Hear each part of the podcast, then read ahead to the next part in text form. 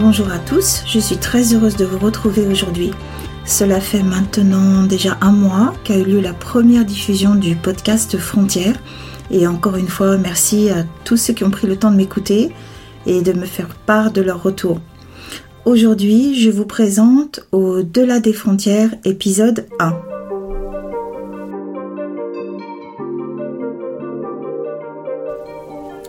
Au-delà des frontières aura lieu une fois par mois. Ce sera un épisode sans invité. En revanche, cet épisode est totalement inspiré des rencontres que j'ai pu faire avec mes invités. Je pourrai ainsi partager avec vous les différentes réflexions que ces rencontres m'ont apportées, euh, ce que j'ai pu apprendre de mes invités et aussi de vous donner de leurs nouvelles.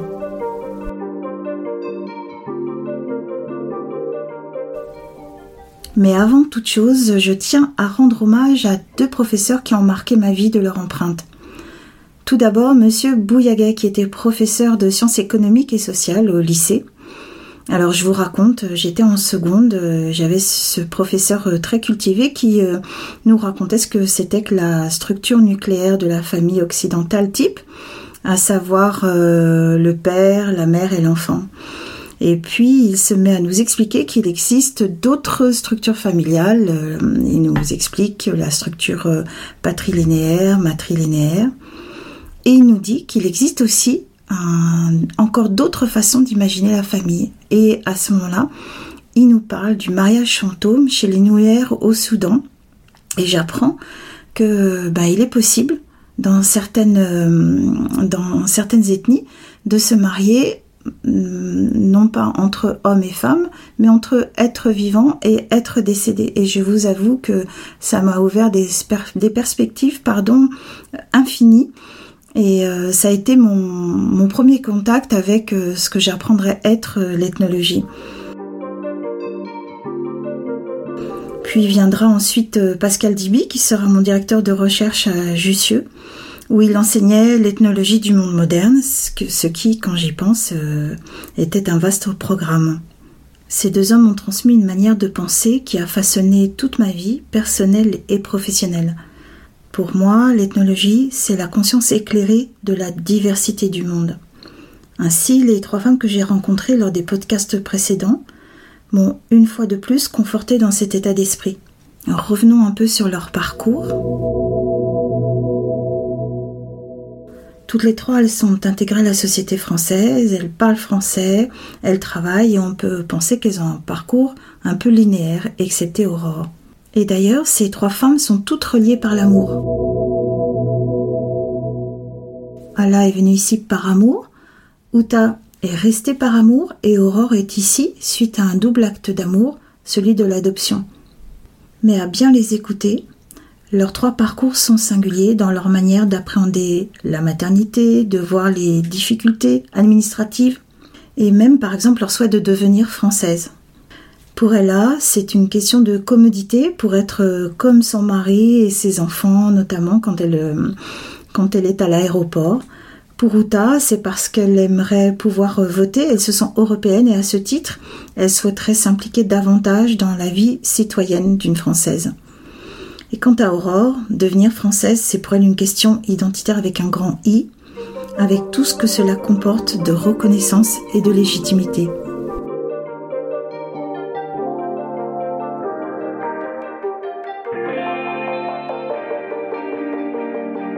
Elle nous montre aussi que ce sont des femmes persévérantes et résilientes, car encore une fois, euh, même sans trauma particulier, traverser une frontière, c'est toujours se confronter à des difficultés, à des frontières intangibles.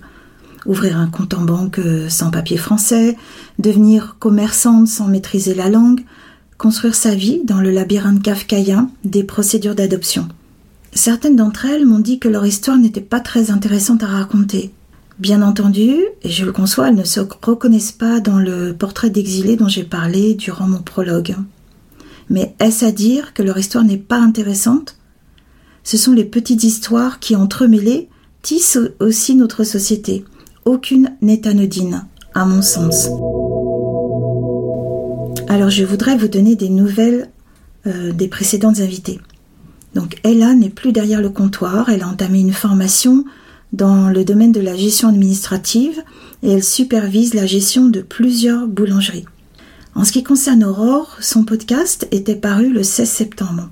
Or, il se trouve, et je ne le savais pas, c'était la date anniversaire de sa mère biologique, et elle et moi avons trouvé que c'était une incroyable synchronicité. Uta a repris le chemin du travail sur son vélo, et c'est grâce à elle que dans le prochain épisode, nous allons faire la connaissance de Yokana, qui est un jeune Syrien, car Uta est une femme de partage.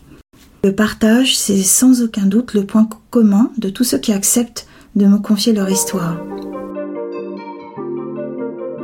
Et pour ceux qui veulent aller plus loin dans la découverte des autres, j'ai quelques petits conseils en toute humilité à vous donner.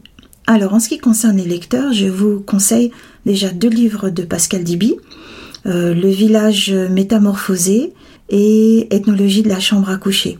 Je vous conseille aussi de Delphine Diaz en exil qui est un bouquin, alors c'est euh, un bouquin plus de sociologie sur les réfugiés en Europe de la fin du XVIIIe à nos jours.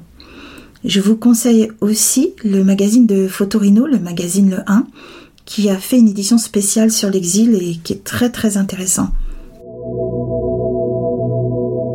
Pour ceux qui sont plus dans l'écoute ou bien pour compléter, je vous recommande chaudement de podcaster l'interview de Omar Youssef Suleiman sur France Inter dans le journal de Trésor du 22 septembre. Il y parle de son parcours pour devenir français dans un livre intitulé Être français. Et son témoignage est très très intéressant. Voilà, on arrive à la fin de Au-delà des frontières, numéro 1. Je vous remercie de m'avoir écouté et encore une fois, n'hésitez pas si vous avez des remarques, des questions, si vous souhaitez raconter votre histoire. Euh, sur ma page Insta, dans la bio, il y a un lien qui vous conduit sur le site du podcast où il y a la possibilité de prendre contact et sinon en message privé sur mon Insta, Terry-du-6 Vava, donc Terry, T-E-R-Y, underscore Vava, V-A-V-A.